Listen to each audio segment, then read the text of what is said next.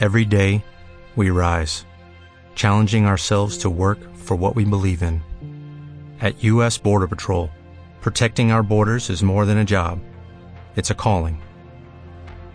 Agents answer the call, working together to keep our country and communities safe. If you are ready for a new mission, join U.S. Border Patrol and go beyond. Learn more at cbp.gov/careers. Hola, únicas. Lo primero de todo, pedir perdón por el parón. Al principio de la cuarentena estaba súper motivada y quería animar, pero con tanta noticia negativa tantos días seguidos, pues perdí la inspiración y todo lo que quería contar me parecía superfluo. Así que me centré en otro proyecto personal para demostrarme que podía y pude. Así que eso me ha dado fuerza para retomar las historias positivas.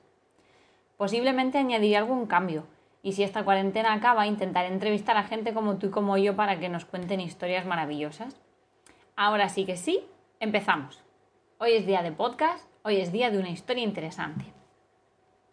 El 26 de febrero de 1829 nace en Buttenheim, al sur de Alemania, Lube Strauss, séptimo hijo de Hirsch y segundo de Rebecca.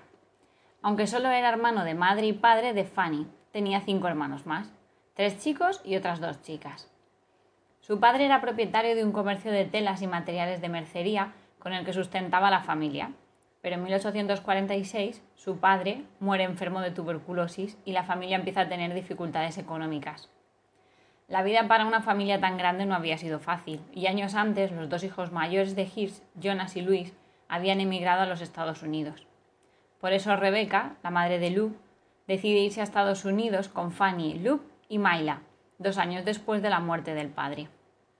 Los dos hermanos mayores se habían asentado en Nueva York y creado un negocio como el de su padre, dedicado a la venta de telas y productos de mercería, y le llamaron J. Strauss Brother Co. Estando en Nueva York, Luke, de 21 años, decide cambiar en el censo de 1850 su nombre a Levi. Pocos años después, en el 53, tras recibir la nacionalidad estadounidense, decide crear una sucursal de la empresa de sus hermanos en la costa oeste. Había oído hablar del descubrimiento de oro en California y decide ir allí para vender más material a las industrias. Se estableció en San Francisco, concretamente en la calle Sacramento número 62. Llevó las empresas solo durante 10 años. Fue entonces cuando se asoció con su cuñado, David Stern, y fundó la compañía Levis Strauss ⁇ Company, trasladándose al 14 y 16 de la calle Battery Street, donde permanecería la fábrica durante 40 años. Llevaba ya 20 años dirigiendo su negocio, era el año 1873, cuando recibe una llamada de uno de sus clientes, un sastre de Reno, Nevada, llamado Jacob Davis. Jacob había tenido una idea.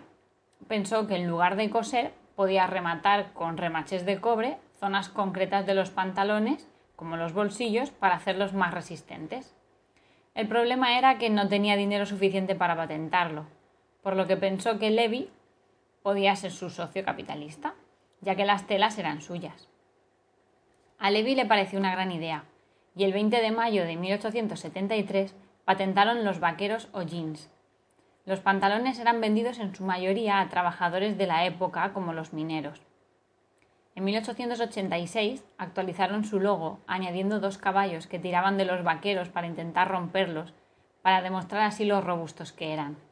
Solo cuatro años más tarde deciden asignar números a sus modelos de producción y el mono remachado fue numerado como 501. Levy no solo se centró en su empresa de telas y vaqueros, también fue fundador y tesorero de la Junta de Comercio de San Francisco.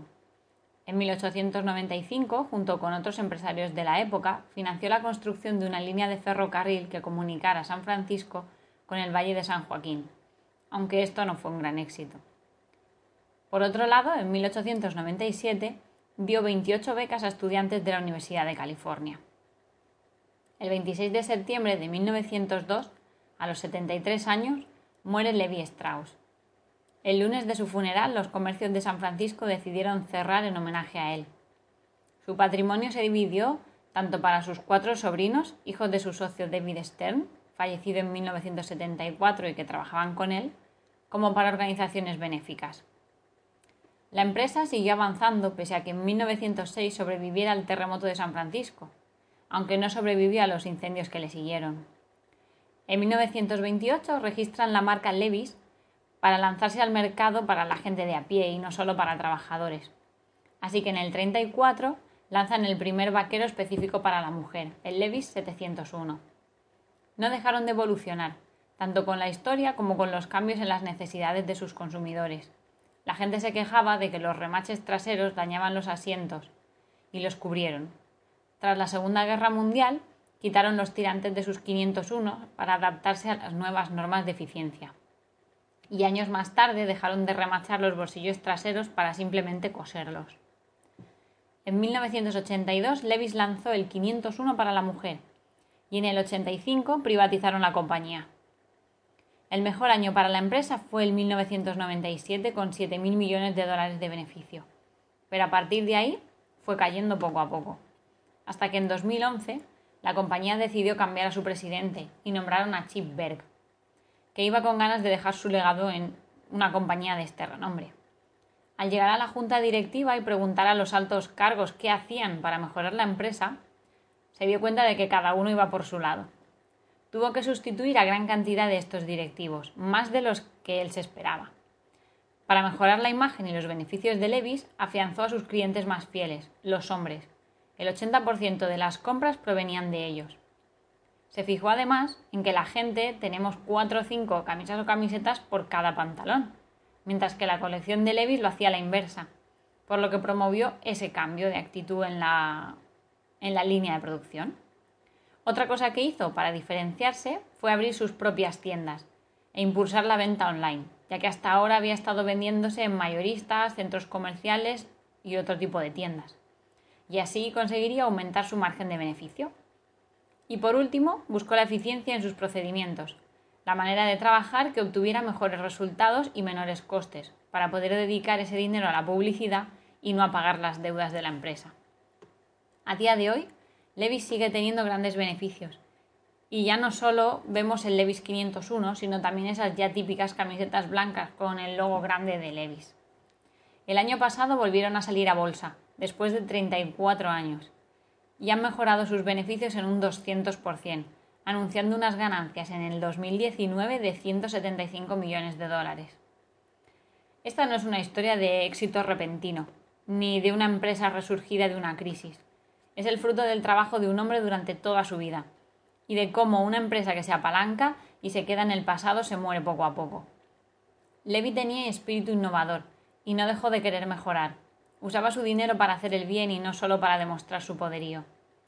Parece mentira que años después aquellos que no crearon la empresa tampoco supieran mantenerla. Uno cuida aquello en lo que cree y lo que dejas de cuidar deja de crecer. Tenemos miedo a los cambios pero sin cambio no hay progreso, y sin cambio no hay vida. Sobrevive el que se adapta al cambio en la vida y en la biología. No siempre coincide con que sea el más listo o el más rico.